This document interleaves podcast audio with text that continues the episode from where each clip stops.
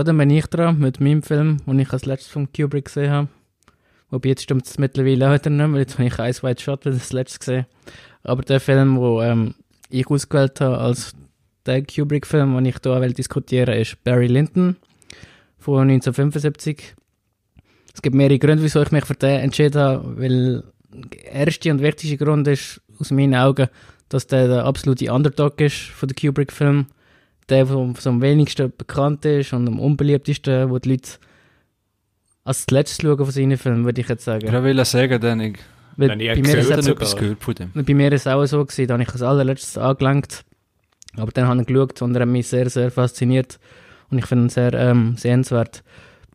Und es gibt auch verschiedene Gründe, wieso dass du eigentlich nicht der unbeliebteste, einfach der, der Film, wo die Leute am meisten Angst haben von Kubrick, dass man den einfach mal sich antut. Der erste Grund ist die überlange Laufzeit von über drei Stunden. Also man muss sich Zeit nehmen für den Film. Der zweite Grund ist auch das Thema an sich, aber die, der Adel, der 18. Jahrhundert, Aristokratie, das ist nicht jedermanns Sache. Es ist ja fast auch schon ein bisschen ein Kostümfilm. Da muss man schon ähm, ein bisschen auch das Gefühl dafür haben, dass man damit etwas anfangen kann. Aber die Geschichte von dem Mann, wo seinen Weg durchgeht, der einfach ums Verrecken zu den oberen 10.000 gehören will, ich weiss nicht, ob ihr wisst, was in dem Film überhaupt geht. Es geht eben eben Dann noch die Handlung mal kurz umreißen. ja, es geht um den Redmond Barry, das ist eigentlich ein Mann, von, ich würde jetzt sagen, untere, untere Mittelschicht. Und der hat am Anfang das Gleich mit seiner Cousine und die, der verliert die Cousine aber an einen, einen hohen Militär. Und das tut sowieso ähm, ähm, etwas loslösen, dass er jetzt auf, auf den Weg geht. Es, es passieren verschiedene, Sachen nacheinander, wo ihn immer in neue, in neue Situationen treiben, wo er muss Überle Überlebenskünstler sein, wo er muss betrügen und er will einfach probieren, in den oberen Kreis hineinzukommen von der Aristokratie, dass er Edelmann wird, dass er ein Mann wird, der einen Titel besitzt. Was ist denn für ein Genre? Also, wenn man so Kubrick hört, dann hat man meistens so, ein so Epos im, im Hinterkopf oder so. Ja, also Historie-Epos, schon eher Historie-Epos würde ich meinen, aber es ist auch ein bisschen angelegt an die Historie. Er, er nimmt zum Beispiel auch kurz teil am Siebenjährigen Krieg, wo, glaube ich, die Engländer mit, mit den Preußen zusammen gegen Frankreich gekämpft haben, da ist es um Kolonien gegangen auch. Aber das ist auch nur ein kleiner Teil, aber es geht wirklich um den Weg von dem Redmond Barry, das vom Ryan O'Neill gespielt, wie er sich durchs, eben von einer Situation, kommt von einer Situation in die nächste und er ist so ein Überlebenskünstler und macht, probiert immer das Beste daraus zu holen, dass er irgendwann, der hat einfach sein Ziel da hinten, ich will den Titel, ich will, ich will Land haben, ich will irgendetwas zu sagen haben, irgendwann einmal und er macht alles für das. Und er ist eigentlich ein sehr uns unsympathischer Typ, in meinen Augen, es sehen auch nicht alle so und eben, er cheatet sich durchs Leben durch. Er ist ein Betrüger hoch 10, aber wie er das macht, über die drei Stunden lang, das ist sehr, sehr, sehr faszinierend. Und es ist auch ein Film, es ist eigentlich für mich der Film der Duelle. Du man kennt es noch vom 18. Jahrhundert, ich glaube es auch früher schon, wo es auch die Duelle gehabt hat. Man hat jemandem seine Ehre verletzt, dann gehst du zu ihm, sorry, du hast meine Ehre verletzt, ähm, ich fordere dich raus, ja. Es geht um Leben und Tod. Und dann, Sir, ich fahre Sie zum Duell heraus, wie bei den und Simpsons. dann äh, wird das gemacht, ja. Und das ist sehr, sehr, sehr faszinierend, ja.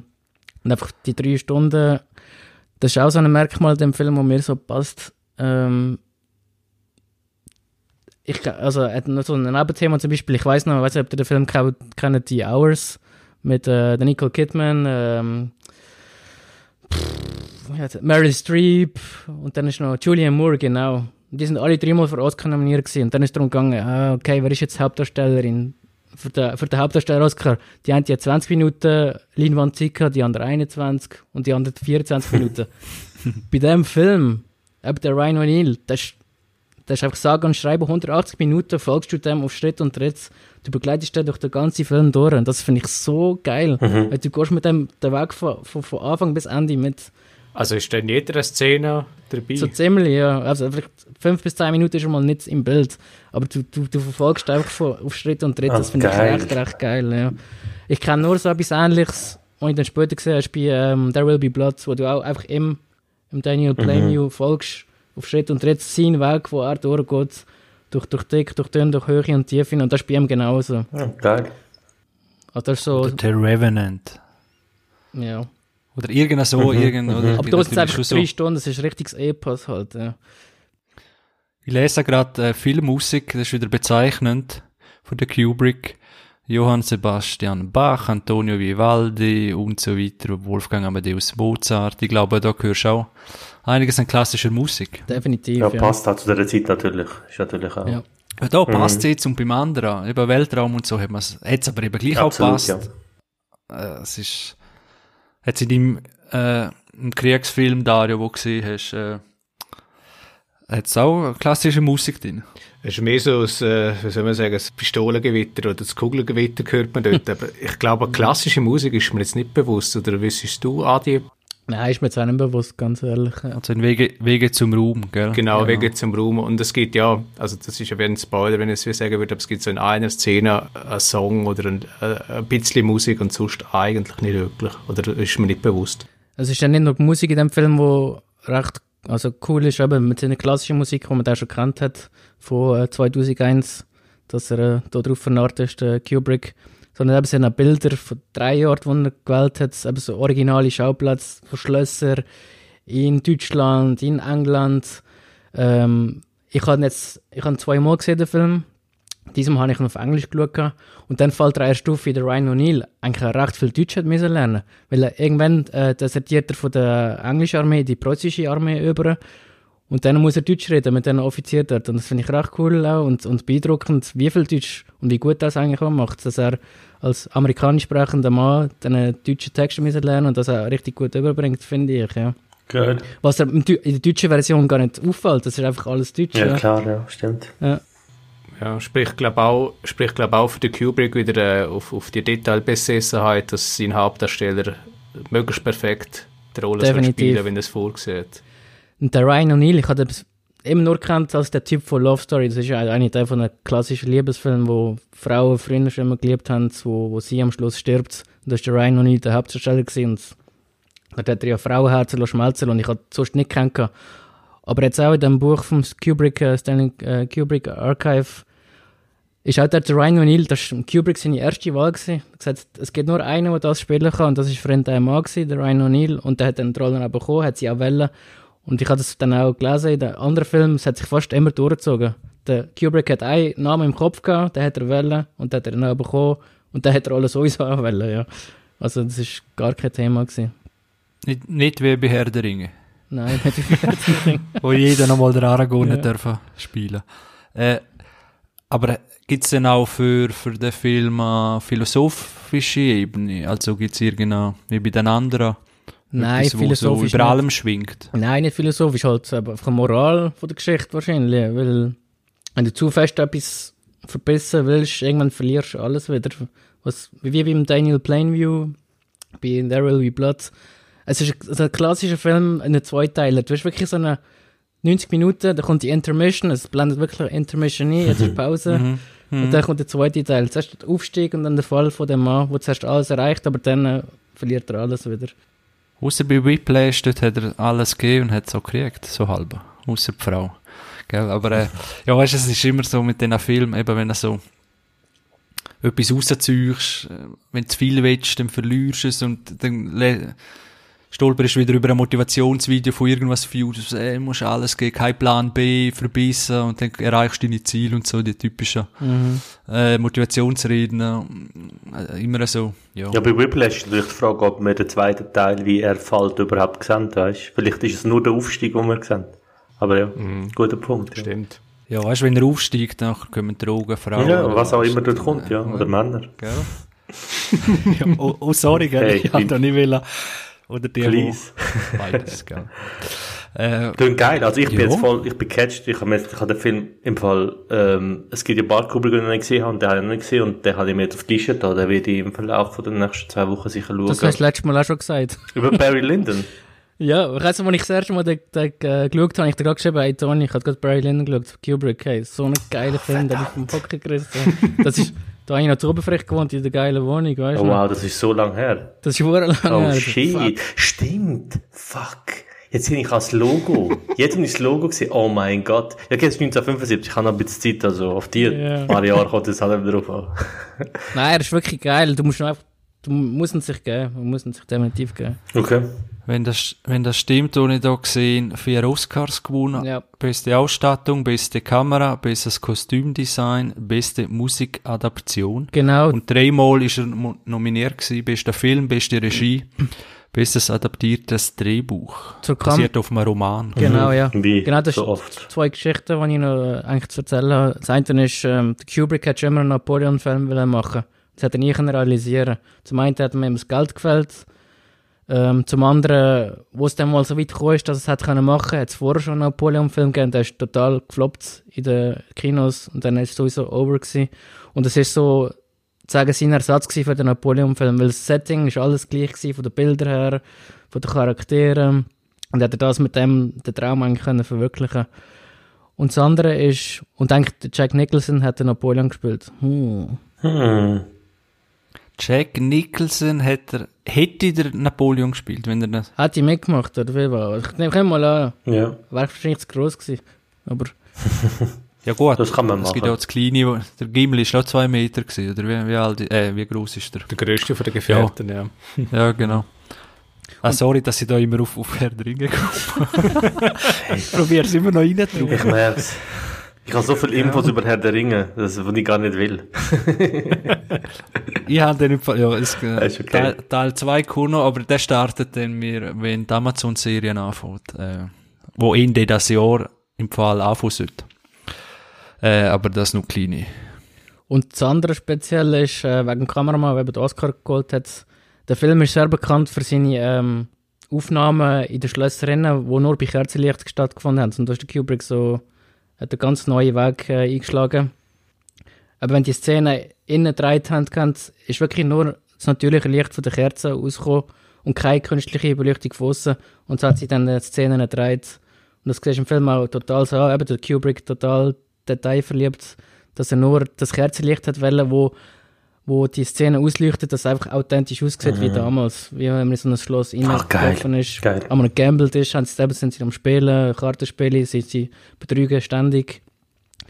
Und für das haben sie von der NASA ähm, die Kamera übernommen, wo sie eigentlich für die Dark Side of the Moon, um die dunkle Seite auf dem Mond zu fotografieren, entwickelt haben, haben sie die dann genommen und so umgebaut, dass sie dann das äh, haben können aufnehmen Okay.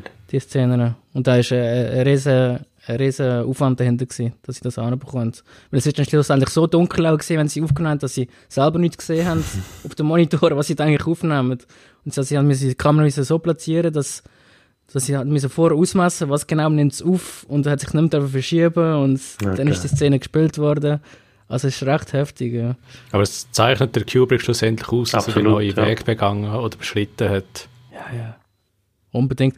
Apropos NASA und Kubrick und Mondlandung und äh, es gibt auch gibt eine gute Doku, wo sozusagen Verschwörungstheoretiker aufs Korn nimmt, wo sozusagen eine offizielle, sagen wir jetzt, ich weiß nicht, ob es Arte ist, aber so eine Art Dokumentation, wo es wirklich dann so auch Politiker sagen und der, die über NASA schaffen, ja, äh, Mondlandung, sei wirklich im Studio passiert. Ja, wie heißt der Äh, Film? also der Außenminister, äh, Minister, der ehemalige Paul, oder wie, Paul? Operation Paul, Avalanche. Meinst du den? Nein, also der Film heißt Kubrick, oder Doku heißt Kubrick, Nixon und der Mann im Mond. Genau, und dann, und sie tun erst, ein Spoiler, wir sind zwar in einer riesen Spoiler-Episode, aber auf jeden Fall, ganz am Schluss kommt dann aus, das müsst ihr schnell weglosen. Äh, wenn ihr die Doku dann noch schauen wollt, dann verlinken wir den vielleicht in der Beschreibung.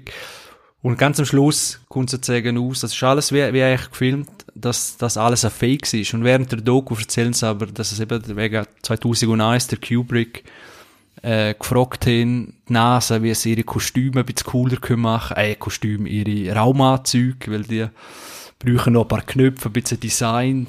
und das oder auch die Rakete hat ein bisschen, äh, ein bisschen cooler müssen aussehen. Und, und das wird alles in einer normalen, eben wie so einer Arte- Arte-Doku beschrieben und am Schluss eben, das alles sozusagen aufs Korn genommen haben, die ganzen Verschwörungstheoretiker. Aber der Kubrick, hört man etwa auch in der Verschwörungsszene, weil er wie ein Argument, oder es wird wie ein Argument gebracht, dass das ja filmisch eigentlich schon möglich war, um so etwas zu faken. Und dann zeichnen sie immer die filmischen Werke vom, vom Kubrick her. Mhm. So gut ist er gewesen. So ist es. Ja, und was auch noch speziell ist am Film, also was neben halt dann auszeichnet, dass er einfach ein ausgezeichneter Regisseur war und auch ein sehr guter Drehbuchautor. Er hat ja für, jedes, für jeden Film hat er ein Screenplay umgeschrieben vor Ort. Und das zwei von den besten Szenen im Film, also in meinen Augen, bevor ich das schon gelesen habe im Buch, ich fand, okay, die Szenen sind wirklich sehr geil. Die hat er dazu gedichtet zum Buch in den Film rein. Also die gibt es im Buch nicht. Aber es sind trotzdem eben zwei von den besten Szenen vom Film. Und das macht eben auch sein, sein, sein Können einfach aus, dass er das hat so können dazu reinschreibt, dass es passt, stimmig ist, aber auch sehr spannend und äh, dramatisch dann schlussendlich auch. Ich kann jetzt leider nicht sagen, was es ist, weil das eine ist die Schlussszene. Okay, nein. Und das eine sind beide im letzten Drittel, würde ich sagen. Ja. Genau. Cool. Also wirklich, ich finde es ein sehr cooler Film. Haben wir, glaube ich, alle auf der Watchlist. Yes, Wie wahrscheinlich jeder Bin ich aber Film. gespannt, was du sagen ey. Ja. Drei Stunden von meinem Leben vergeben. Ah, du hörst den von meinem Anwalt. Kein Problem, du. Äh, ja, sonst gehen wir doch einmal zum nächsten Film. Äh, und so, eben, wir können eh nochmal auf alle sprechen, glaube so in der Gesamtzusammenfassung. Äh, Fatun.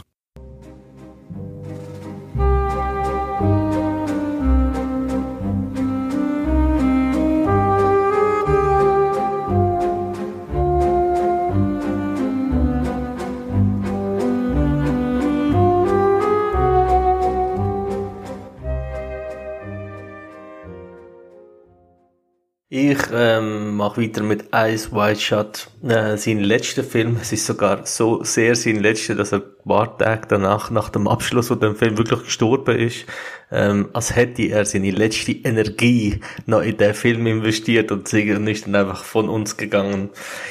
Ice White Shot ist ein Film aus 19... Äh, das kannst du überlegen, wann ist 99, 99. genau, kurz nach vor der 2000er äh, rausgekommen mit den zwei absoluten Weltstars, Tom Cruise und Nicole Kidman. Ein äh, Film, wo ein bisschen die Leute hin und her reißt. Äh, ich habe schon gelesen, dass ich der beste Kubrick-Film bis zu, dass ich der schlechteste Kubrick-Film und dass ich nicht würdig, dass der Film jetzt sein letzter ist. Ich liebe ihn und äh, habe ihn schon unzählige Mal gesehen. Worum geht es in dem Film? Ähm, eigentlich kann man so beschreiben, es geht um die menschliche Sexualität. Und der Film zeigt das Pärli, nämlich das unglaublich attraktive, erfolgreiche New Yorker Pärli. Äh, der, Arzt ist eben der ähm, Tom Cruise, der Bill Harford und seine Frau Alice Harford. Und sie sind an einer High Society Abendparty in New York und sie flirtet mit so einem reichen älteren Mann, er flirtet mit zwei jungen Damen und ähm, ständige Sexualität im Raum und ähm, es passiert aber nichts. Sie gehen zusammen heim, rauchen einen Joint, sie sind sehr modern, halt New Yorker, so immer so am Punkt des, der Zeit, so am Puls der Zeit, besser gesagt. Und dann diskutieren sie und äh, sie, sei, sie erzählt ihm, dass sie, dass sie einmal in der Ferien sind im Hotel und durch den Marineoffizier vorbeigelaufen ist. Und dann habe ich nur den Raum so ein bisschen gestreift, sie angeschaut und sie, wär, er, sie ist erstarrt. Und sie hat gesagt, sie wäre in dem Moment bereit gewesen, ihn als ihren Mann, Tochter, wo sie haben, und ihr das ganze Leben aufzugeben für den Moment mit dem Marineoffizier. Tom Cruise, ein sehr gut aussehender Arzt, der im Leben alles bekommen hat, was man kann bekommen bricht eine halbe Welt zusammen. Eine sehr konservative Art und Weise, wie er über Sexualität und Frauen denkt. Er sagt zu ihr, das, ist, das kann doch nicht sein. Ihr Frauen denken doch nicht so über Sex. Ihr sucht einen Partner fürs Leben. Und wir Männer sind doch eher so. Und dann bricht in ihm wie so eine Welt zusammen. Und er ist in einer Sexualität, wo er niemals richtig bewusst war, plötzlich sehr bewusst. Und es gibt die Szene, wo sie sich umarmen und es zeigt, deutet nur an, wie sie Sex haben. Und er umarmt sie und drückt sie ganz nah an ihre an, während sie eigentlich so ein bisschen abschweift und so ein bisschen sich selber im Spiegel beobachtet. Und es dreht genau die Rollen, wo Tom Cruise sich vorstellt, eigentlich genau. Es bricht für ihn so eine wie eine halbe Welt zusammen und er geht raus, dann läutet ihn im äh, Pa- Patientin an, die ist äh, so eine eigentlich so eine ältere Version von Nicole Kidman. Sie sie hat das gleiche Gefühl für ihn, was Nicole Kidman für den Marineoffizier hat, nämlich sie sagt, ich liebe dich und ich will auf jeden Fall mit dir etwas zusammen haben. Also in der ganzen Film, Szene für Szene, wo dort passiert, geht es eigentlich um die Sexualität und die Vorstellung von Sexualität. Mich hat damals, als ich den Film geschaut habe, schon fasziniert, genauso wie heute, dass immer noch, dass Sexualität so ein Thema ist, wo alle tun, als ob sie genau Bescheid wissen, aber offensichtlich keiner wirklich Bescheid weiß. Was, was macht Sexualität mit einem? Und Kubrick hat da dann äh, von Arthur Schnitzlers Traumnovelle, was eigentlich etwa 19. Jahrhundert spielt, in die, äh, in die 90er Jahre reingebracht und sein damaliger Co-Regisseur hat gesagt, das kannst du nicht machen. Das ist eine Story über das 19. Jahrhundert. Das Verhältnis von Mann und Frau ist ein ganz anderes, als es heute ist. Und Kubrick sagt, nein, ist es nicht. Wir haben uns in so vielen Sachen weiterentwickelt, aber in genau dem Punkt, das kann man nicht fassen. Und wir werden, und Kubrick hat ihm dann im persönlichen Gespräch gesagt, wir haben, wir versuchen immer wieder als Mensch Sexualität zu fassen, aber es geht nicht. Weil die Vorstellung, die wir haben, und der Akt, die Schnitt, das ist einfach etwas, wo nie zusammen funktioniert. Und sobald uns etwas reizt, ist es dann, wenn es dann passiert, mehr der Reiz. Und es ist so ein spannender Film über, wie es in menschlicher Psychologie und die Sexualität funktioniert der Film ist von 1999. Ich weiß, dass ihn viele auch noch nicht gesehen haben oder nicht gesehen haben, weil es ist ein Film, wo, wo trotzdem natürlich eine Nische ist, wie die meisten Kubrick-Filme, und will ich auch nicht zu viel erzählen. Aber ein Film, wo man in meinen Augen heute könnte eins zu eins so rausbringen. Ähm, der Film probiert dann ein, wie so ein Krimi-Plot aufzumachen und löst dann nachher am Schluss ganz banal auf, äh, weil es gar nicht darum geht eigentlich ähm, ein, ausge ein ausgezeichneter Film und sehr intensiv. Auch der Sound, Musik von Jocelyn Pook, äh, Viol Violinistin, sie hat, äh, aber hat auch Jazz-Aspekt drin. Also es sind so viele Sachen, wo Kubrick mit seinen alten Filmen, wenn sie vorher über seine klassische Musik in den Film kam, wo er bricht, ein äh, ausgezeichneter Film, wo wieder zeigt, es zieht sich so ein bisschen durch, dass er immer Bücher genommen hat und sie selber interpretiert hat und ich habe Traumnovellen gelesen und ich muss sagen, dass Kubrick es für mich schafft, in dem Film, mir die, die gleiche Story oder die ähnliche Story über die Sexualität viel näher zu bringen, als das Buch geschafft hat. Und deshalb ist er für mich einer der besten Regisseure aller Zeiten. Ihr habt ihn sich wahrscheinlich gesehen, oder? Jupp. Ich nicht. Ich habe ihn gesehen, ja, ich habe ihn gesehen. Und, und ich finde den Hintergrund, jetzt, den du jetzt erzählt hast, spannend mit dieser Traumnovelle, weil ich habe den Film vor etwa, keine Ahnung, sieben, acht Jahren das mhm. letzte Mal gesehen, also schon länger her. Es ist so ein vages Bild, das ich von dem Film noch habe. Mhm. Und ich glaube, der Film habe ich auch so wie eine Erinnerung, dass er sehr vage ist. Äh, und wenn man den, den Hintergrund hat von einer Traumnovelle, dann, dann macht es für mich Sinn, weil ich habe die ganze Zeit das Gefühl gehabt, ich schaue, also es ist wie ein verfilmter Traum irgendwie. Mhm. Ähm, und ich glaube, das ist auch einer von den Gründen, warum der Film wie nach dem von gewissen verstanden oder eben missverstanden werden kann. Und, ähm, Absolut. Eben, es, es, ist, es ist so irgendetwas Verträumtes drin, sie spielen also recht verträumt, es wird auch es kommen auch Träume vor mhm. im Film. Es wird viel mit so Erwartungen gespielt. Ich habe da wirklich den Film so in Erinnerung, dass er wirklich sehr ja, unterschiedlich deutbar ist. Mhm. Mhm. Absolut. Also ähm, es gibt auch sehr viele Aspekte im Film, wo gleichzeitig passieren. Ähm, vielleicht ein guter Punkt zum Traum kommen. Der Traum, wo also ein, ein Traum ist, wo Nicole Kidman hat sie erzählt ihm nämlich kurz vor dem Schluss vom Film, dass sie träumt hat, dass sie mit sehr vielen Männern gleichzeitig Sex hat. Und in dem Moment stellt sich versucht Tom Cruise sich das vorzustellen und schafft's nicht. Er weil er reinkommt und, seine, und Nicole Kidman sieht, wie sie der Tochter hilft, Aufgaben zu machen.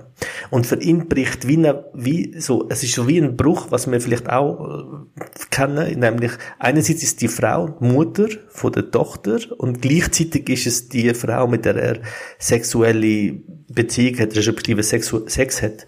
Und die Vorstellung, dass die Frau, wo jetzt gerade das so macht, also die Tochter hilft beim Aufgaben machen, sehr unschuldig, gleichzeitig einen Traum davon hat, weil sie mit unendlich vielen Männern gleichzeitig Sex hat, bricht in ihn er kann sich das wie nicht vorstellen und Kubrick das tut das bewusst auch abbrechen in, dem, in dieser Szene, was sehr interessant ist. Ja, ja es passt nicht in sein Weltbild rein. Genau, genau. Weißt du, wer auch für die Rolle vorgesehen worden Von Tom? Cruise? Nein. Mhm. Und vor Nicole Nein. Kidman. Kim Basinger oder Basinger und Alec Baldwin. Äh, die sind noch im Gespräch gewesen. Auf jeden Fall hat er wirklich wollen ein echtes Ehepaar, eben wegen der Szene, gell, dass das ein bisschen realistischer rüberkommt. Es wird ja auch gemunkelt, ob es echten Sex gehabt haben. Hast, hast du da mit deiner Recherche etwas rausgekriegt? Ja, also das stimmt nicht, aber sie haben die Szene, wo sie ja, also wo sie im Bett sind, haben alle im Raum müssen nackt, also bis auf die Unterwäsche abgezogen sind. Auch Kubrick selber ist in Unterwäsche gestanden. Also es ist wirklich unter anderem, was, was auch sehr, Ja. sorry, erzähl nur. Nein, nein, nein, mach. Aha. Was auch sehr interessant ist, ist, äh, die Szene, wo, wo wir vom Traum sehen, also wie sich Tom Cruise vorstellt, wie, sie, wie Nicole Kidman Sex hat mit dem Marineoffizier, das stellt er sich nämlich auch vor. Äh, die Szene, wo, wo wir ja sehen, wo ja gedreht wurde, ist, hat der Stanley Kubrick mit ihr gedreht, während Tom Cruise nicht dort war. Er hat das sich nicht dürfen anschauen. Also, er hat bewusst wollen, ein Bärli und bewusst wollen, dass Tom Cruise eigentlich eifersüchtig wird. Also, er hat ja wie gewusst, jetzt dreht gerade meine Ehefrau eine Szene mit so einem Typ und ich darf nicht einmal dort sein und sehe, dass es ein Set ist und ich muss mir das wie so vorstellen und hat bei Tom Cruise Sachen bewirkt, die ich finde, wo man im Film sieht. Ich habe Tom Cruise, äh, wir haben schon ein paar Mal mit Tom Cruise geredet, aber ich habe Tom Cruise noch nie so das abgenommen, was er spielt wie in dem Film, weil er offensichtlich auch vieles gefühlt hat, was er dort spielt. Ja, das spricht eigentlich wieder in die Thematik hinein, dass der Kubrick wieder wie Welten vermischen wird, oder quasi Realität und Traum und das mal ist halt die Filmwelt und die echte Realität, genau, oder? ganz genau. was auch wieder ein spannendes Meta-Thema ist. Absolut. Er hat ihnen ja gesagt, sie soll auf London kommen, um den Film zu drehen, etwa sechs Monate, dann sind es dann am Schluss fast zwei Jahre dort gewesen. Und, ähm, er hat die, er hat auch ständig Zeit mit ihnen verbracht. Also er ist, äh, man sagt, er ist praktisch jeden Tag mit denen unterwegs gewesen. Äh, es, glaube, die eine Szene, wo sie eben im Bett sind, äh, ist, ich glaube, in Guinness Buch der Rekorde immer noch als die längststreite Szene überhaupt. Also er hat versucht, wieso, wenn man in einem Beziehungsstreit ist, vielleicht jeder von uns kennt das wahrscheinlich, wenn mit jemandem versucht, das Problem zu lösen und mich so wie emotional in die Situation hineinsteigert. Und das hat er wollen, also dort simulieren. Während der Kameras natürlich gehabt und das hat ausgezeichnet funktioniert. Das fühlt man, finde ich, auch bei dem Film. Und es ist ja Mit interessant. was für einem, Sorry, mach nur. mich nimmt Wunder, mit was für einem Gefühl äh, am Schluss abstellst, oder, also nach dem Film, was hat man da für ein, Äh, was hast du da für ein Gefühl, Also- weißt, bist du da in der Depri, in der Nachdenklich, also wahrscheinlich nicht glücklich. Es geht. Also, das Gute bei dem, also das Gute, das Geniale an dem Film ist, dass er, also bei mir hat er, bewirkt er Gefühl und Emotionen, wo komplett durchmischt sind. Und gleichzeitig so, es ist so Sachen, wo ich mir noch nie bewusst Gedanken gemacht habe. Eben weil Sexualität, obwohl sie prä präsent ist, überall, heutzutage mehr denn je, trotzdem noch nie psychologisch dir wirklich damit auseinandergesetzt hast. Und er, also der Film hinterlässt einem wie so ein bisschen aufgewühlt und emotional und gleichzeitig aber auch so ein bisschen befreiend. Nämlich das perfekte Pärli, wo alles hat, hat genau die gleichen Probleme wie ich und du. Und es ist nicht, jetzt nicht so cheesy und flach, wie ich das jetzt so sage, sondern so wirklich auf höchst emotionale äh, Ebene. Sehr, sehr intensiv. Aber ja, also, wenn du ihn noch nicht gesehen hast, ich würde ihn dir absolut empfehlen. Ich finde auch die Details auch cool in dem Film. Eben die, wenn du erst die Details mal siehst, wenn sie dir dann ins Auge springen. Aber das heisst, das ID-Paar, wo Joints raucht, sie haben eine Tochter daheim. Es ist aber auch so, man, die Ja. machen das. Ja. Die kommen dort oben runter.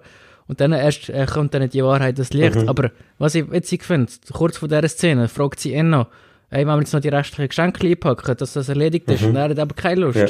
Sagt, nein, komm, wir machen das morgen. Und dann geht sie erst den Joint bauen, weil eben sie haben nichts mehr anderes zu tun. Und erst dann entsteht die Situation Mhm. Ja. daraus. Also, Andersherum, man hat aus dieser Situation aus dem Weg können gehen, hat er die verdammten Geschenke eingepackt. Ja. Aber erst dann äh, löst sich das dann aus. Ja. Ja. Ja. Was vielleicht auch gut ist, was am Schluss dem bringt, dass sie ja, das Ganze durchmachen, das Ganze erleben, dass sie dann vielleicht wieder näher zusammenkommen, ist ja auch vielleicht eben besser ist, dann so Absolut, passiert. Ja. Ja. Weil Nicole Kidman hat ja offensichtlich ganz klare Vorstellung von Sexualität und was sie erregt und was sie interessant findet. Und Tom Cruise hat das offensichtlich null, weil eigentlich, was wir erleben, ist, wie Tom Cruise genau das sucht. Also er zieht durch New York, durch die Stadt und kommt in ein Jazz, äh, äh, Bar und dann kriegt er vom alten Kollegen einen Tipp, dass es irgendwo eine Party geht, wo es um Sex geht. Und er ist ständig auf der Suche, lernt eine Prostituierte kennen, geht zu ihr heim, aber ständig immer bevor es passieren soll, merkt er, dass es nicht das ist, was er will. Und er versteht dann wie in, im Verlauf von dem Film und das verstehst du auch, weil es ist Tom Cruise. Tom Cruise spielt eigentlich fast sich selber, ein erfolgreicher, gut aussehender Typ, wo alles hat. Die, die wunderschöne Frau, das Geld, die Wohnung, er hat alles. Alle mögen ihn, alle lieben ihn. Und trotzdem hat er, und die Vorstellung, die wir so haben, also wir reden jetzt von Tom Cruise den 90er Jahren, der absolute Superstar, und die Vorstellung, die wir auch haben, so der extrem erfolgreiche Typ, der natürlich jede Frau und alles kann haben, hat eben doch genauso das Essentielle von der Sexualität nicht. Er hat nämlich keine Ahnung, was er überhaupt sexuell will. Schlussendlich ist es eigentlich in Anführungszeichen eine Parodie auf sein Leben. Aber die interessante Frage wäre noch, ob so Tom Cruise gecheckt hat, was der Kubrick eigentlich indirekt mit ihm gemacht hat. Wahrscheinlich nicht. Wahrscheinlich nicht. Wahrscheinlich nicht im ersten Moment, aber ich denke heute schon. Ja. Ich denke über Jahre, denke ich schon. In dem Moment glaube ich nicht. Ich glaube, dass äh, Kubrick das auch bewusst, also sonst hätte die zwei wahrscheinlich gar nicht mitgemacht. Die haben einfach, die zwei haben ja auch die Vorstellung mit Stanley Kubrick einen Film zu drehen, hat, hat die so, Ritterschlag. ja, ist ein Ritterschlag gewesen, dass sie alles mit sich haben machen. Die haben einen unbegrenzten Vertrag mit dem aufgesetzt. Unbegrenzt in den für ihn zur Verfügung, solange er will, Ja. bis er sagt, okay, jetzt, jetzt sind wir Ja. entlohnt.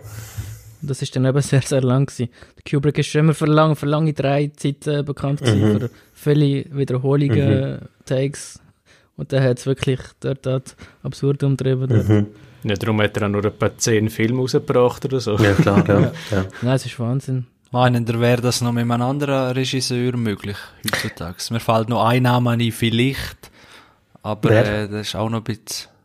Ja, es könnte höchstens, wenn einer unbedingt, weil er macht auch nur 10 Filme, äh, der Tarantino, oder 20, oder was ist die Limit? Zehn. Nein, 10, So, ja. oder? Weißt du, ist ja so auch limitiert, oder? Es gibt dann vielleicht. Also man sagt ja, Fincher sei so. Also man sagt, dass Fincher jede Szene, also durchschnittliche Takes haben mal, äh, haben Schauspieler, also es ist um ein Ding gegangen, um Social Network, da haben die Schauspieler gesagt, so durchschnittliche Takes, die wir normalerweise haben, sind so 20, 30, also das ist wirklich maximal 40. Und bei Fincher weißt du, bei 40, du 40 Mal wirst du safe die Szene aufnehmen, eher 70, 72 Mal. Die gleiche Szene, muss man sich vorstellen. Also- Aber er hat auch gesagt, als Regisseur musst du das Leben lang dann mit dem Film zurechtkommen. Wenn er fertig ist, ist er da, ob er gut ist oder nicht, du musst dann damit leben. Absolut, ja. Und er, er ist nicht bereit, Kompromisse einzugehen, nur damit er keinen Krach hat jetzt mit einem Schauspieler, Ja. bis er nicht die perfekteste Leistung äh, angelegt hat, die eigentlich möglich ist. Ja. Und das war auch sein Grund, gewesen, wieso er das einfach immer so gemacht hat. Weil er muss am Schluss mit dem Film leben, so wie er ist. Und äh, er will nur das Perfekte haben. Das könnte aber auch, wenn du so der, der, oder der Charakterzug hast, wo du jetzt gerade gesagt hast, könnte es ja sein, dass man vielleicht auch in Anführungszeichen ein bisschen ein Arschloch sein muss. Ist er aber eben nicht gewesen, scheint's. Eben, das habe ich jetzt mhm. sagen, oder haben ihr etwas gehört? Nein, nein, etwas? gar nicht. Nein. Er hat eben so erklärt, dann, wenn du die Szene nochmal spielst und einfach den den Text einfach auswendig draus hast, du kannst dich auf ganz andere Sachen konzentrieren, eben auf dein Mimik, Mimespielen, auf, auf deine Emotionen. Wenn der Text einfach nur noch fließt, dann das ist wieder ein neues Lernen für dich, wenn du den Take nochmal machst. Und dann kannst du nochmal eine Schippe drauflegen und nochmal und nochmal, bis du dann die Perfektion eben draussen hast. Ich glaube, das macht auch grosse Regisseure aus, dass sie wie so ein Vertrauen aufbauen können zu, zu den Darstellern vom Film. Und also es hat äh, beispielsweise David Lynch hat das auch, der kann extrem schnell, extrem tiefe Bezüge zu einem äh, Schauspieler aufbauen, hat langjährige auch äh, Bezüge, also Filmbezüge zu diesen Schauspielern und da ist einfach das Vertrauen da und äh, auch eine Einschätzung, was, was die Darsteller wie liefern können. Und das macht schlussendlich dann die Qualität, die die abliefern pro Szene, umso besser. Absolut, ja. Ich glaube, das ist ja auch bei Nolan, das ist ja dort genau das Gleiche. Oder ich glaube, das ist einfach, wenn die Beziehungsebene wie auch erreichen tust, dann, dann bist du ein grosser Regisseur. Tarantino geht ja mit seinen Darstellern immer go saufen, sich richtig betrinken. Also, dass sich kommt all das löst, was so zwischenmenschlich könnte sein. So, dass man, wenn man, er sagt, wenn man besoffen ist, löst man sich von allen Konventionen. Es ist dann egal, ob Brad Pitt, Tarantino oder irgendein Nebendarsteller dort ist, weil alle sind besoffen und es löst all die, und nach einem richtigen Suff fangen die an von die Film drehen. Ja, eben, höchstens der, der Tarantino vom, eben die anderen.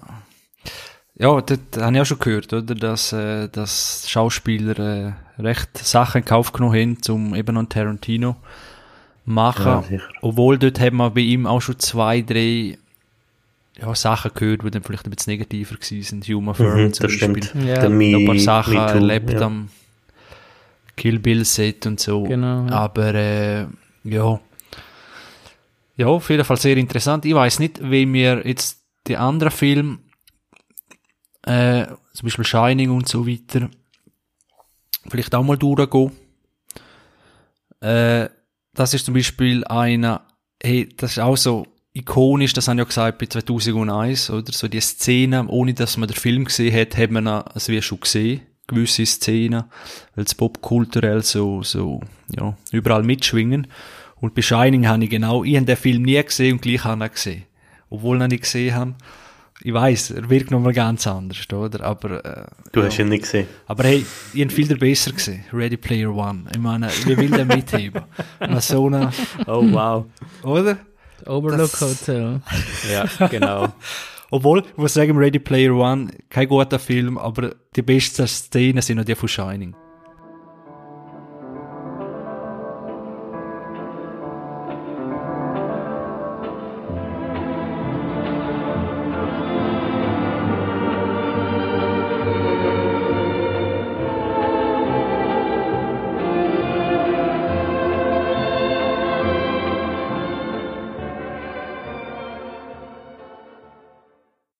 Shining ist das Meisterwerk auf gleicher Ebene wie die anderen.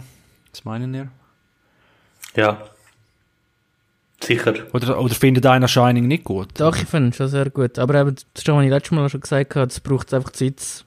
Es braucht Zeit. Du musst dann mehrmals schauen, du musst das zuerst verstehen. Du musst zuerst den Stil auf dem Kubrick verstehen. Dass das ein Horrorfilm ist und wie er das macht. Es ist kein typischer Horrorfilm. Wenn, wenn ich jetzt meine Tochter dann mit 15 schaue, dann würde ich mir sagen, was ist das für ein Scheißfilm? Was ist das für ein scheiß Horrorfilm? Das, Kein einziger Jumpscare. das verstehen wir nicht unter Horrorfilm. Es ist ganz Ich glaube nicht. Ich glaube, es hat keinen Jumpscare drin. Also Ja, zumindest ja. dass ich mich da was erinnere. Ich glaube nicht so klassisch. Also das ist für mich Qualitätsmerkmal. Eben, vielleicht ist das genau etwas, wo... Es ist wo kein Jumpscare, nein, aber es ist schon einmal, aber es ist kein Jumpscare. Es ist nicht die Intention Nein, dieser Szene. das, dass ist kein, das wird Jumpscare. Also, es ist, wir haben mal Diskussionen schon ein paar Mal gehabt, auch im Freundeskreis, und für mich ist das der beste Horrorfilm aller Zeiten. Und darum habe ich letztes Mal über Hereditary und Midsommar so geschwärmt, weil die Filme haben für mich annähernd das geschafft, was äh, Shining schafft, nämlich dir es von Anfang an so das Gefühl mitzugeben. So, da stimmt etwas nicht. Ah, da ist etwas. Ah, und dann er dich so ein bisschen im Gefühl von, oh, das ist, nein, das ist gar ist alles okay, das ist ein bisschen komisch, aber alles okay, und dann holt er dich. Und Bilder, wo, und das habe ich ähnlich wie bei Hereditary und vor allem bei Midsommar, Bilder, wo du nie vergessen wirst. Darum sind sie auch ikonisch. Ich glaube, weil einfach jeder, der den Film gesehen hat, es gibt Szenen, wo er ja auch so dreht also die Blut aus dem Lift-Szene, da hat er wirklich rote Flüssigkeit aus der, also Masse von roter Flüssigkeit aus dem Lift da rausfließt und das ist so Sachen, wo, und die zwei kleinen Mädchen, wo die im Gang sind, das sind, das sind nicht einfach so äh, ikonische Szenen, sondern das ist in meinen Augen immer noch wahrscheinlich der beste und wichtigste Horrorfilm aller Zeiten. Und einer von der weniger guten Stephen King-Verfilmungen. Oh, sehr guter Punkt, ja. Äh, Und eben, ich habe äh, das Buch gelesen, Shining, das habe ich glaube auch schon zwei oder dreimal gelesen. Schon relativ früh habe ich das gelesen. Und eins von meinen, wenn nicht äh, das Lieblingsbuch von Stephen King.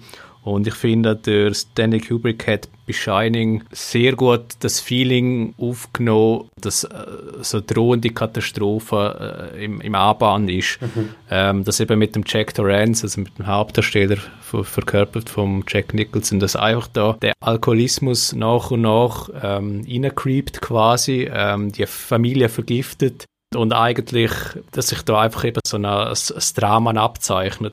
Der Kubrick hat das so super inszeniert, hat auch viele neue, oder sagen wir, viele Szenen aus dem Buch hat er anders interpretiert. Eben der Autor, der Stephen King, hat es am Anfang nicht wohlwollend aufgenommen, aber im Laufe der Zeit hat er auch der Autor muss sagen, ja, es sind, sind eigene Szenen, es sind eigene gute Szenen, wo ich quasi damit leben kann und ich ausschätzen kann. Und ja, ich habe ein ähnliches Verhältnis zu dem Film. Es ist auch wirklich so ein Film, der nachhaltende Szenen drin hat. Kann da auch noch Fakt bringen vom Stephen, oder, es ist ironisch fast schon, Stephen King ist gebeutelt von schlechten Verfilmungen. Äh, wo zwar die schlechten Filme das bessere Ende haben als in seinem guten Buch.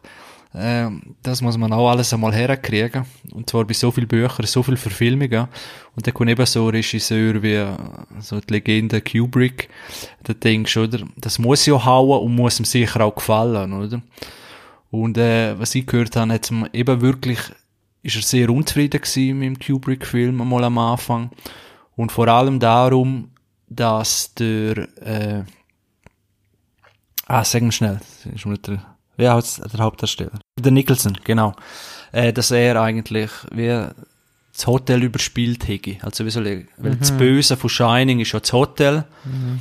Und er hat wie halt viel Raum eingenommen, schauspielerisch wie auch immer, äh, mit dieser Präsenz, dass eigentlich ja, das Hotel wie ein bisschen in den Hintergrund gerückt ist. Und das hat ihm, hat ihm nicht gefallen.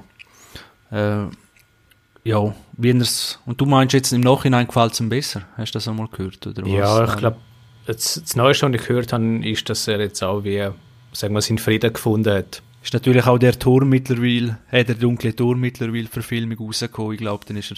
Also ich glaube, mittlerweile, mittlerweile würde er, würde er Geld zahlen, dass Leute mal wieder so etwas anbringen aus den Büchern wie ah, Shining. Ich meine, das ist ja traurig. Also, ich glaube, das Problem ist generell bei Kubrick, dass Kubrick Sachen nimmt und Themen generell, auch egal ob es Kriegsfilm ist, ob es äh, Horrorfilm ist, dass er das nimmt und eine Vision hat und dass wir normalos das gar nicht können fassen. Oder selbst ein Schriftsteller wie ähm, Stephen King eine andere Vorstellung hat und das muss, das musst du wie zuerst mal anschauen, dann musst du es wie verarbeiten, dann musst du es nochmal anschauen, nochmal verarbeiten und dann verstehst du eigentlich, was Kubrick ja. eigentlich kreieren kann. Weil das ist ein guter Punkt, wo der Adi gesagt hat. Ich habe halt Shining sehr spät gesehen. Ich bin dort schon 22 oder so gewesen, 23. Und mit 15, 16 hätte ich das auch nicht so peilt. Also da hätte ich gesagt, ja, wow, pff, ja, es gibt viel Schlimmere.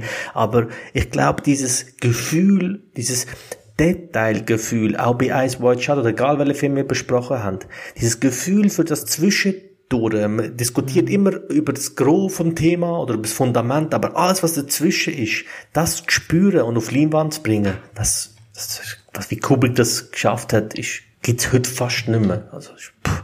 das steht im Buch auch genügend, ob es ein Klassiker wird, ob das einer der besten Filme ever sein wird, das wird Zeit zeigen, sagen ja. immer die Kritiker. Genau. Das verstehen die Leute jetzt noch gar noch nicht, den Film genau. Das wird einfach ja. Zeit irgendwann dann zeigen, ja. und wahrscheinlich wird es dann ein Klassiker sein. Mhm. Bei Ice White Shot genauso. Also mhm. hundertprozentig. Ja, Ice White Shot ist ja zum Beispiel kommerziell erfolgreich gewesen. Ich glaube, ja, sehr erfolgreich. 150, ja. 160 Millionen ja. eingenommen und irgendwie 70 Millionen kostet ja. oder so etwas.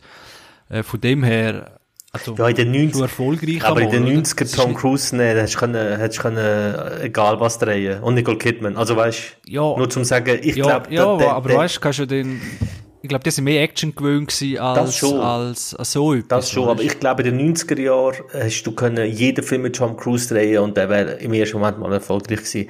Ich glaube nicht, dass der Ice Watch so erfolgreich ist, weil, weil ihn Fans so geliebt haben. Also wenn du dir, wenn du dir Kritiken anschaust, wenn du dir Zahlen auch anschaust von Leuten, die ihn zweimal haben wollen schauen, auch von der von der, ich habe dann so von Times Magazine, haben sie Leute aus dem Kino gefragt und so.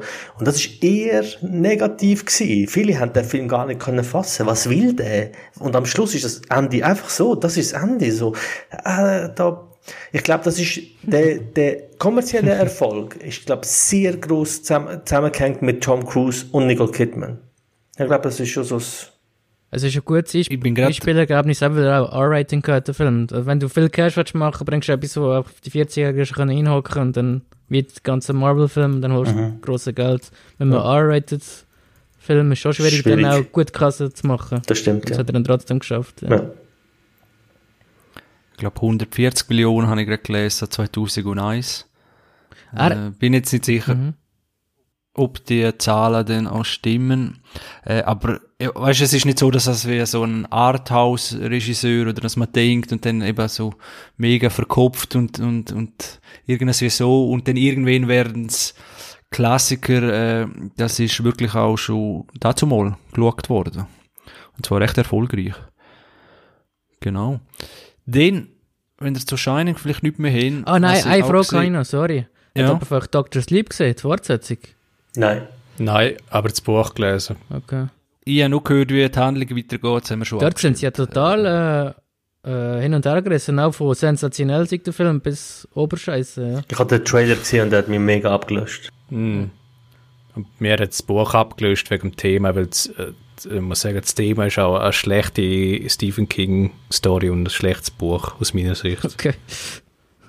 Gut. Genau, ich glaube, eben der Film ist nicht, Film ist schlecht, einfach die Story eben, wo, wo Re der recht Kind Hanebüchen vorgibt. ist, äh, Ja. Also das ist wirklich wie... Ach, ich Also, das die ein, also es, ich habe den Trailer gesehen und das hat, für Trailer. mich, ja.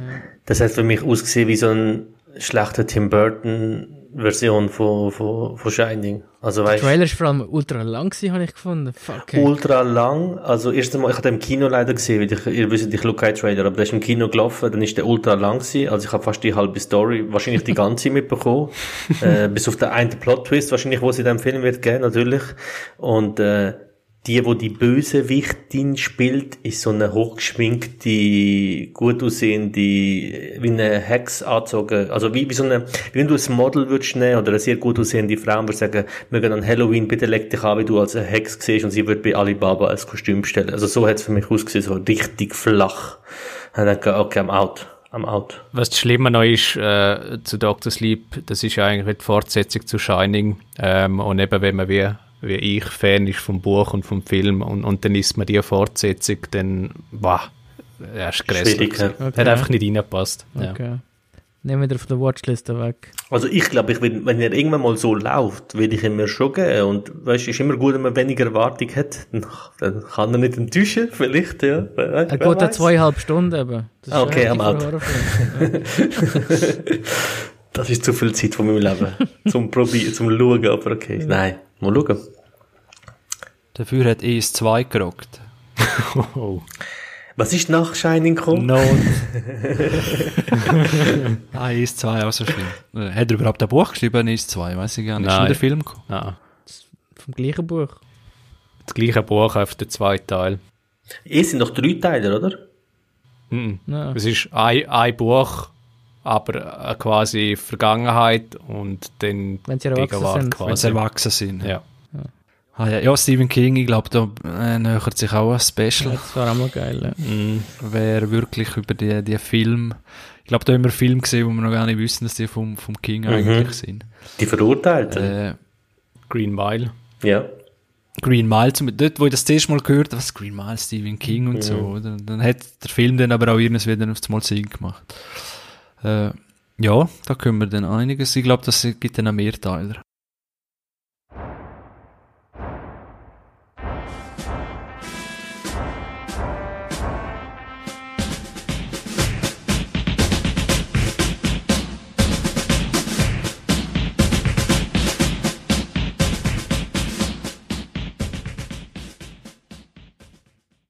Full Metal Jacket, vielleicht noch, der 1987, beste Jahrgang, so nebenbei.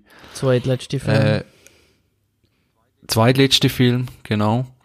Und ja, um was geht's? Äh, sind Marines in Vietnam, wo da sozusagen, oder ausbildet, die Ausbildung von diesen Marines, habe ich einmal noch im Kopf, ich weiß nicht, wenn ich den gesehen habe, es ist lang her.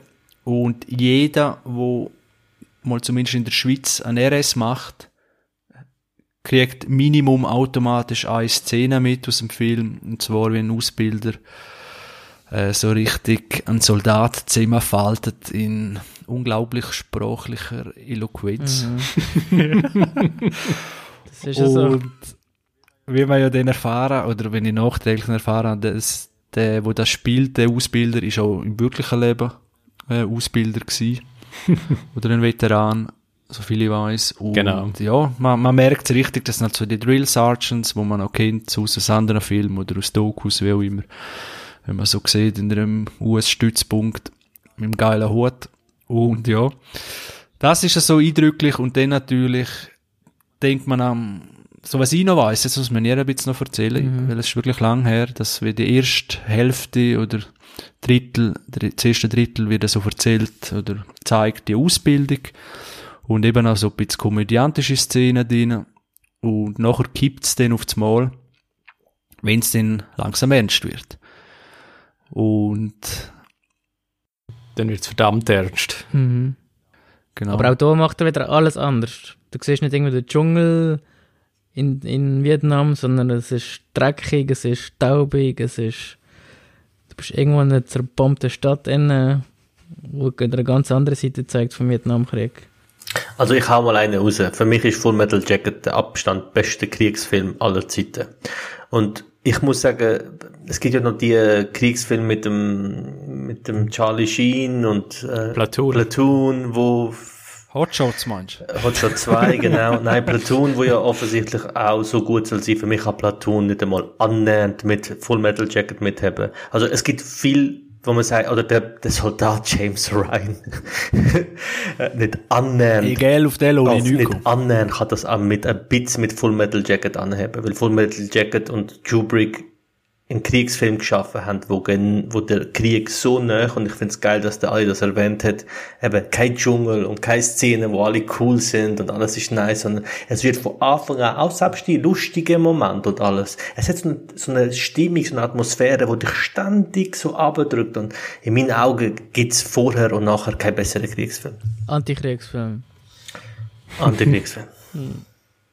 ich finde, genau die Stimmung, äh, Jarhead fängt genau auch so, also, von Stimmung her, dort ist es einfach langweilig, ohne so zermürbend, weil man wartet auf den bevorstehenden, ja, Schlag vom Gegner, Angriff vom Gegner, wie auch immer, Einsatz, und es passiert einfach nicht, und, und, und das sind andere psychische Komponenten im Krieg als, als das, wo andere Filme zeigen, wo einfach das Gemetzel, so, also einfach, ist auch nicht einfach, aber ja, das also im Vordergrund stellen. Und vom Vibe her ist das also wie ähnlich, aber Full Metal Jacket haut natürlich noch mehr in, in die Magengrube. Also, ich bin auch Fan von Jarhead, wir haben schon mal von dem gehabt. Jarhead nimmt ja eigentlich einen Aspekt von Full Metal Jacket und treibt das über zwei Stunden auf sehr, sehr gute Art und Weise. Mag ich auch sehr, der Film finde ich sehr unterschätzt. Ähm, aber ich glaube, dass es Jarhead ohne Full Metal Jacket gar nicht so gibt. Also ich glaube, dass die Intensivität und die Feinheiten, wo Kubrick wieder mal beweist, äh, ich weiß nicht, ob Kubrick jemals Soldat war oder so, aber dass jemand das so rauslesen kann und so rausspüren kann und das Gefühl für einen Krieg geben, besser als selbst Nachrichten das schaffen. Wenn du dir so Bilder anschaust aus dem Vietnamkrieg, es gibt auch eine sensationelle Doku auf Netflix, was am Sinn noch drauf ist, über Vietnamkrieg, wo sehr gut ist, ähm, ist in meinen Augen, äh, schafft Full Metal Jacket das Abstand besser, dir das Gefühl für, für den Krieg und die Soldaten zu geben. Ja, vor allem die Ausbildung, die erste Stunde ist Mhm. absoluter Wahnsinn. Ja. Mit dem Army Army, das ist. Absolut, ja. Ich nicht, wenn wir Kollegen nur zusammengehockt sind, einfach der Film so nebendurch, läuft einfach, du schaust Mhm. jedes Mal wieder, und dann so, fuck, man. Dann eben das Drama, wo, wo eigentlich schon in der ersten Hälfte stattfindet, wo nicht unbedingt damit rechnest, oder quasi äh, in der sicheren Ausbildungszeit, ähm, ja, Pustekuchen ist dann nicht, gleich nicht der Fall gewesen am Ende. Mhm. Ja, vor allem wichtig ist ja, dass ja nur weil kein Schuss ja fällt bis zu dem Moment, wo der Schuss fällt, heißt ja nicht, dass dort nichts Schlimmes passiert. Dort werden Jugendliche trimmt, Soldaten zu werden. Sie werden trainiert, Menschen zu töten. Sie werden trainiert, alles, was sie als Persönlichkeit ausmacht, komplett außer Acht zu lassen. Also eigentlich ist es eine mega schlimme Situation. Ich kann auch, im Fall, ich muss auch sagen, wenn mir Leute über RS erzählen, oder über Militärzeit, im Fall, ich kann das nicht mehr hören. Ich kann dieses falsche, übertriebene, männliche Getue, du bist schon nie im Militär gewesen, wenn du zuerst einmal im Wald fünf Stunden geschlafen hast und 40 Kilometer marschiert bist, dann weißt du, was es heißt und so, Alter, halt deinen Schnauz. Wenn du so dumm bist und das machst, bist du einfach vollkommen selber schuld und hör auf das glorifizieren, weil das, kann, das ist nicht zum glorifizieren. Soldat sein ist, hat nichts Ehrenhaftes. Und das zeigt Kubrick so geil in dieser Szene, finde ich. Also dem ersten Teil. Also bei mir ist es noch nicht so leicht gewesen, zum Wegkommen. ich will so niemandem empfehlen. Äh, Heute kannst du, glaube ich, wählen. Ja, heute ist Genau, heute ist es ein bisschen einfacher. Ja. Äh, aber einfach noch gesagt. Genau. Aber was ich auch nicht gewusst habe, ist, dass der Arlie Army, der ist schon äh, technischer Berater bei Ap Ap Apocalypse Now. Mhm. Der ist auch schon Militär, militärischer Berater gewesen. Und jetzt dann bei, bei äh, Full Metal Jacket nochmal. Und später ist er bei Seven wieder auftaucht, das haben wir ja gefreut gehabt. Als im Somerset sein Chef. Ah, okay. gewesen. Da kann ich mich erinnern. Ja. Nur so ein kleines Trivia nebendurch. Sehr gut, sehr gut.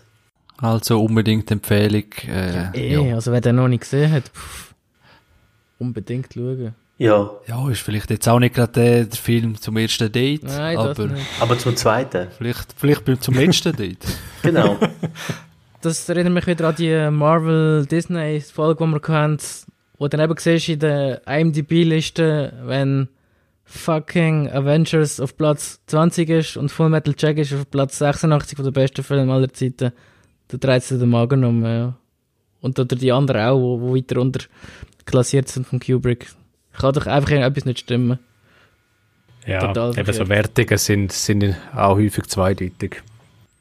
Genau. Und im Fall, das ist gar kein schlechter Punkt. Ich würde jedem empfehlen, Full Metal Jacket zu schauen, wenn er ihm gefällt, unbedingt am ersten Date mit einer Frau schauen. Wenn sie den, oder mit einem Mann schauen. Dann ist das die Richtung, Genau. ja. Wenn sie den Film versteht, wenn sie den, den Humor und trotzdem das Drama und alles, was der Film mit sich bringt, weil der Film, äh, der, der, was ja Kubrick immer ein bisschen macht, ist die Genre mischen und ich finde, Full Metal Jacket hat so einen schwarzen, aber auch geilen Humor. Wenn du die Ästhetik von Sound, Bild, Sprache verstehst, dann glaube ich, und das jemand mit dir fühlt, ich glaube, das das verbindet Leute, wie der Adi sagt, mit Kollegen zusammenhocken und einen Film schauen. Das ist so ein gewisses Erlebnis, das man zusammen erlebt, unbedingt, ja.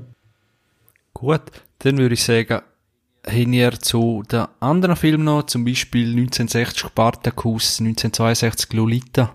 Auch sehr gut. Die Beide gesehen, nicht etwas zum... Beide gesehen.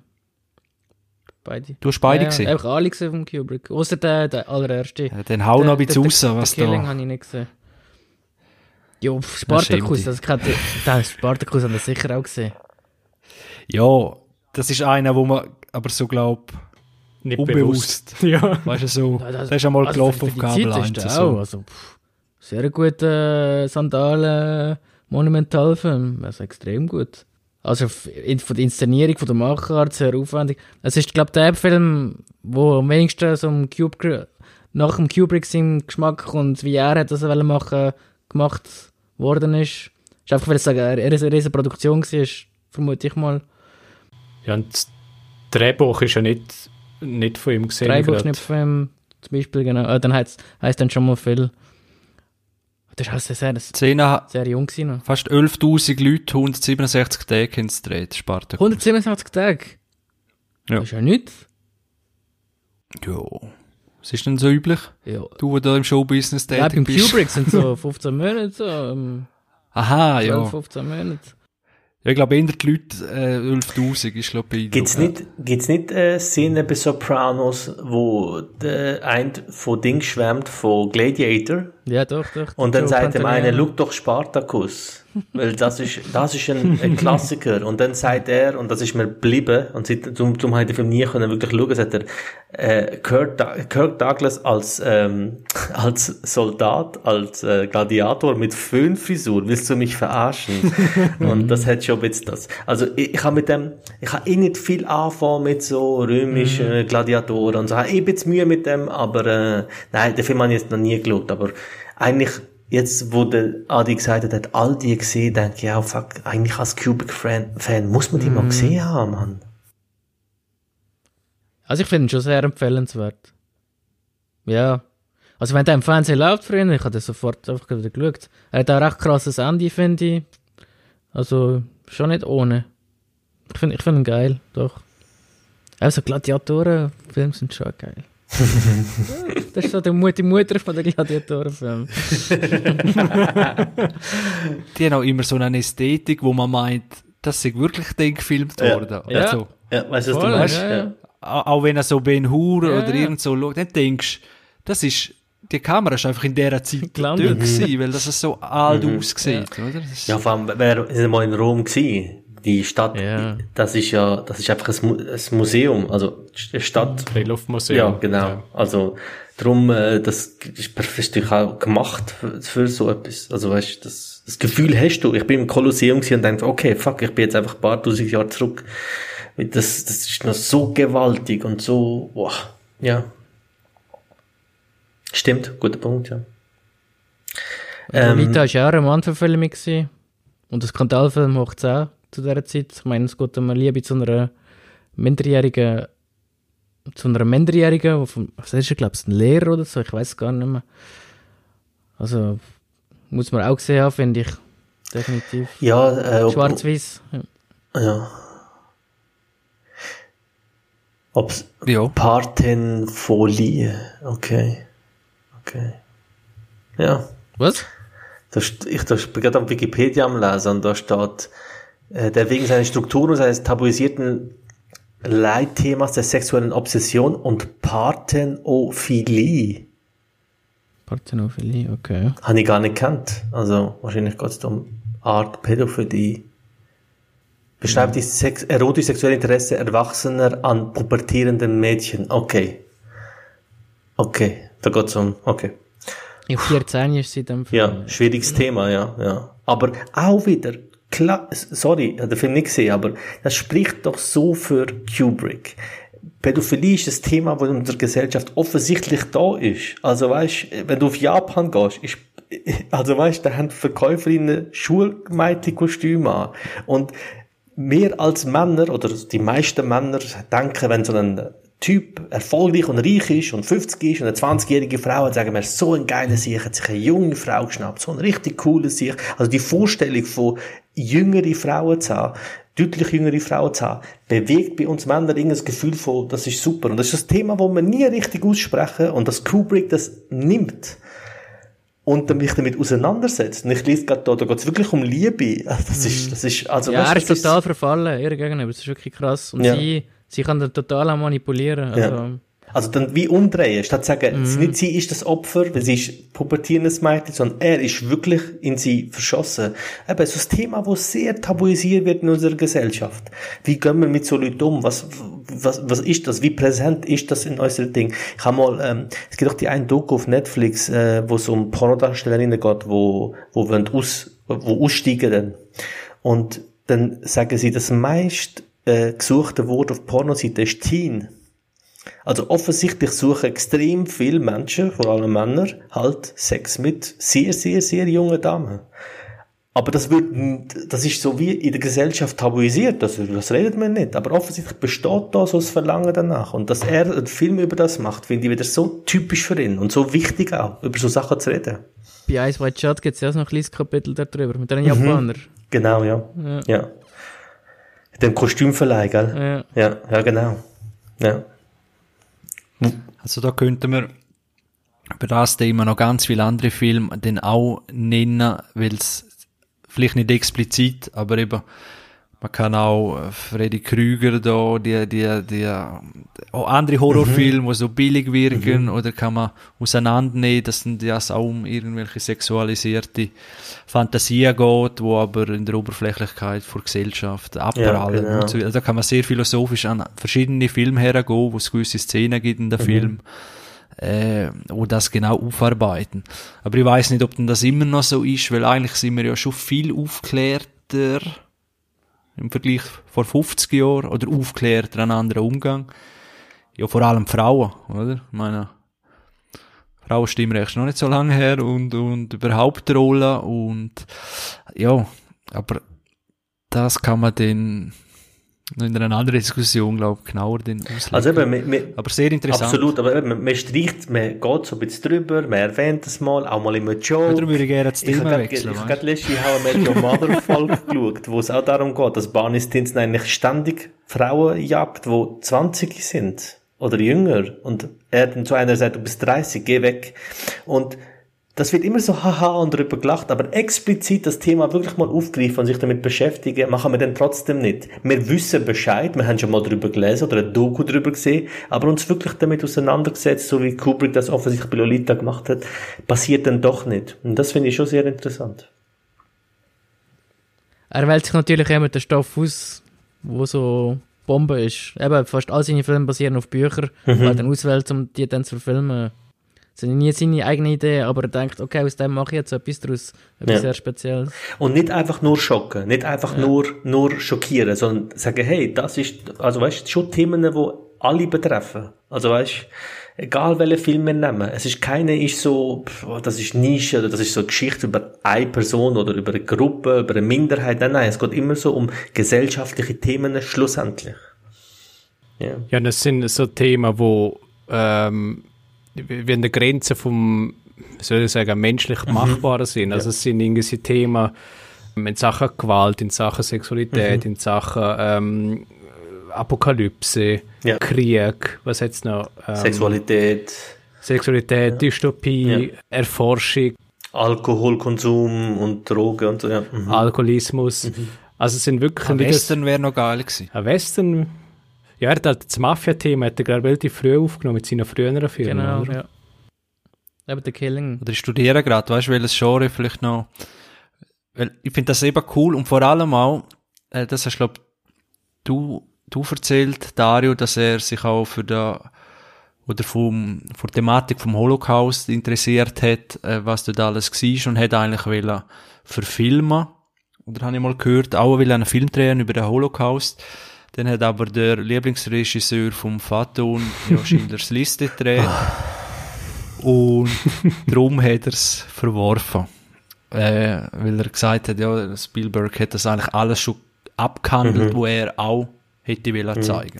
Aber Schindlers Liste könnte gut die Handschrift ein bisschen tragen vom Kubrick. Also mit uns, es ist jetzt nicht so ein typischer Spielberg-Film. Das stimmt schon, ja. Es ist ein sehr guter Film.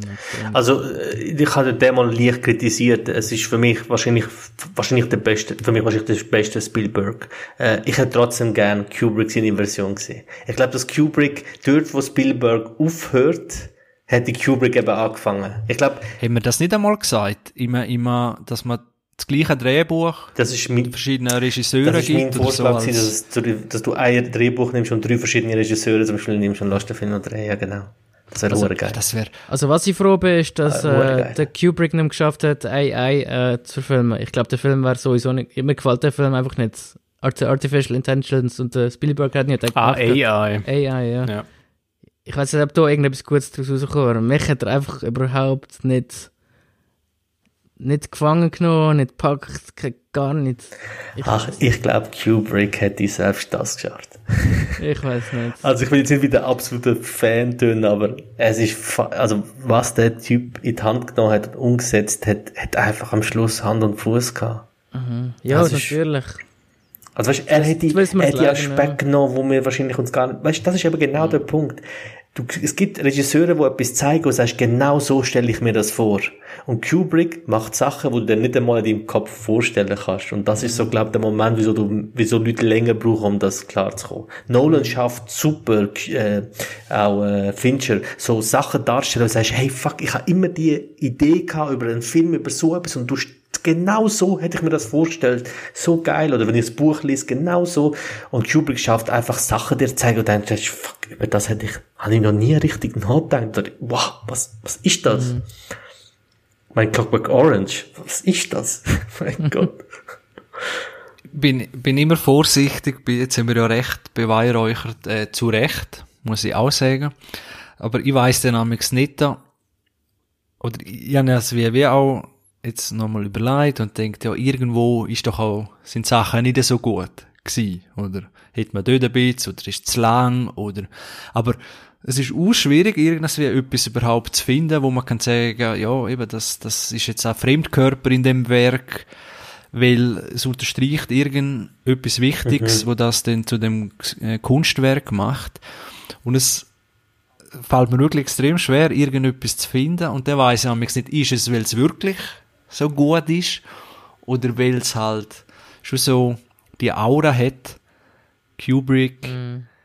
weißt du, tut man das sieht man die Faszination oder tut man sie wieder überlegen? Ich, hab, ich, du, hab ich sagen? verstehe die, die Gedanken, den habe ich auch schon gehabt. Und ich habe mir auch schon gefragt, wieso. Und eine Erklärung, die ich ein bisschen habe, ist, dass Kubrick einfach viel weniger sich hat beeinflussen. Ich glaube, das Problem von heutigen Regisseuren ist, dass die alles haben, also generell von uns, dass wir so viel Infos haben. Ich glaube, dass ein Tarantino so viel Film geschaut hat und gesehen hat und ständig Infos und neue Sachen gesehen, dass du so fest beeinflusst wirst, dass, dass es dich auch beeinflusst. Und ich habe bei Kubrick auch gelesen, er war sehr oft sehr allein gewesen, sehr oft in seinem Anwesen und habe gelesen und geschrieben. Und ich glaube, dass das ein sehr wichtiger Aspekt ist. Dass du auch nicht das Gefühl hast, das hast du schon mal gesehen oder das hast du schon mal irgendwo gehört oder so. Und ich glaube, das ist schon so ein Punkt. Und, aber Seine ja, eigene Fantasie, ja. genau, ja. Und er,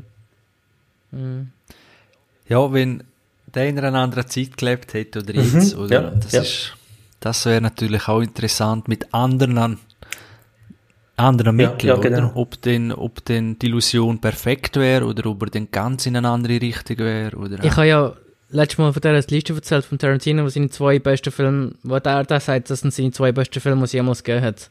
Und ich habe die gleiche Liste auch vom Scorsese gelesen und mal ein, von einem Interview, der Kubrick äh, seine besten Filme aufgezählt hat. Von Kubrick, ich kenne keinen einzigen Film, den der gesehen hat. Das war einfach eine ganz andere Zeit, gewesen, ja. Ja, Von ja. 1910 bis 1930 sind die alle drin. Ja. Aber Tarantino habe ich auch so eingeschätzt. Nein, nein, das ist, glaube das älteste. Das ist dann wahrscheinlich ein Kubrick-Film, den er dann genannt hat. Ja, als Okay. einer seiner besten Filme aller Zeiten. Aber eben, der ist, der, der ist ganz anders beeinflusst worden als der Kubrick. Was der mitgenommen hat von den ganz alten Filmen. Das ist Henry der Fünfte, schießt mich dort. Also, der hat ganz andere Sachen mitgenommen als all die späteren vom New Hollywood, Tarantino, Ja, der Scorsese. ja. Das ist ganz anders, ja. Ich glaube, der Kubrick hat sich auch nicht unbedingt von Filmen beeinflussen lassen, sondern von Büchern. Das stimmt, Vielleicht ja. ist das, Das ein auch, ja. wichtiger Das ist ein Punkt. sehr wichtiger ja. Punkt, ja. Von Themen und Geschichten, oder? Wenn man ein Thema interessiert hat, vielleicht. Kubrick schafft ja offensichtlich das, was das Buch mit einem macht, nämlich ein Gefühl zu wecken, äh, Atmosphäre im Kopf, so, so ein Mindfuck auch, oder so, so zu viel Gedanken auf, die- also auf die Leinwand zu bringen. Und das ist ein sehr guter Punkt, dass er viel mehr von Büchern beeinflusst ist, ja. Und das hat versucht, krankhaft so auf Leinwand zu bringen und das auch geschafft hat. Was, Ja, wie die Traumnovelle, äh, in dem Buch vom Stanley Kubrick Archive. Ich glaube, 1971 hat er das erste Mal über das Angebotsvertrecht für das Buch nachgedacht. 71. Und das, das erste Mal so die Idee ein bisschen gewachsen. Ich will jetzt einen Film, eben Ice White Shut machen. Und dann, äh, 30 Jahre später, dann irgendwann einmal fast, ist dann erst zustande gekommen. Ja, und er hat ja mit Doch, das 100 ist gut. Gedanken gespielt. Nein, ich mache den Film genauso 1900. Nein, ich mache den später. Ich mache den in der Zukunft. Ich setze da andere Sachen im Mittelpunkt. Also seine Filme wirken so, als ob er sich 20 Jahre lang schon genau weiß, was er will machen. Und dann liest du in dem Buch von ihm, dass er eigentlich zum Teil ein, zwei Jahre vorher sich komplett umentscheidet und einfach etwas anderes macht. Und da, mu da muss jemand schon eine extreme, gewaltige Vorstellungskraft haben. Das ist gewaltig. Vielleicht noch das Gegenbeispiel dazu ist äh, beim David Lynch, wo die dritte Staffel von Twin Peaks abgefilmt hat, genau 25 Jahre später, wo er Szenen, die er vor 25 Jahren gedreht hat, notlos in die dritte Staffel übertragen kann mit genau der gleichen Schauspiel. Und das ist so krass gewesen, um das zu sehen. Zum, weißt, auch wenn es nur im Unterbewusstsein vielleicht bei ihm war, die, die Vorahnung, wie die Szenen können sich entwickeln aber dass, dass es so nahtlos ineinander greift, das ist, das ist mir erst, also es ist mir so Monate später ist mir es eigentlich erst bewusst worden, wie krass das eigentlich ist. Was passiert, wenn die Regisseure alle nicht mehr rum sind? Du? Ja, haben wir noch? Ja, sicher. Eben, Kinder? Villeneuve. Hat der Kubrick Kinder? Oh ja. Weiß gar nicht. Äh, wüsste ich gar nicht. Stanley. Kubrick, da, Wikipedia. Da steht nichts von Familie, Nein, Hintergrund. nichts. Okay. Ja, darum hat er so viel Zeit gehabt. Fall, ja. Stimmt. Ja. Gut, früher hat der Mario daheim nicht so. Ah, da, eine Frau hat er gehabt, Kubricks schon, Witwe, ja. Chris, Vivian, ja. Chris, oder Christiane Ah, Kubrick. Christiane, Christiane, ja. stimmt. Aber die hat er im Path of Glory kennengelernt. Ah, okay. Ah, genau, Keine das hast du erzählt, das stimmt. Nein, das ist schon nichts von Kindern. Aber ihr nicht. Deutsche Malerin und Schauspielerin, nein. Ja, Ja, und was, sechs oder sieben, sechs Filme unter der, ja, wenn man den auch noch mitrechnet, unter der Top 100 von IMDb. Ich weiß, Bewertungsding kann man nicht so drauf gehen, aber gleich, äh, Wege zum Raum. Ja, das ist zuoberst Shining, Dr. Seltsam, der 2001. Mhm. Full, äh, Full Metal Jacket, Uhrwerk Orange. das tönt so blöd auf Orange. Deutsch. Clockwork Orange und Barry Lyndon. So haben sie es gerankt. Shining ist natürlich fast am bekanntesten, glaube ich, so bei der, ja, obwohl, ja, interessant, auf alle Fälle, äh, weiß nicht, wenn ihr irgendwas sonst noch irgendetwas bringen zum Film, oder haben wir das so weit abgehandelt? Ich glaube, das, also das Thema haben wir nie abgehandelt, das wird sicher auch späteren Episoden der Kubrick immer wieder das Thema sein. Weil er einfach so viele andere Werke inspiriert hat. Und ja, ja nicht mehr hin, würde ich sagen. Dann wir das Special einmal für den jetzigen Zeitpunkt beenden. Und danke euch vielmals fürs Zuhören. Wir hören uns sicher wieder bald und bleiben gesund, schauen Film. Ciao miteinander. Ciao zusammen. Tschüss. Ciao zusammen.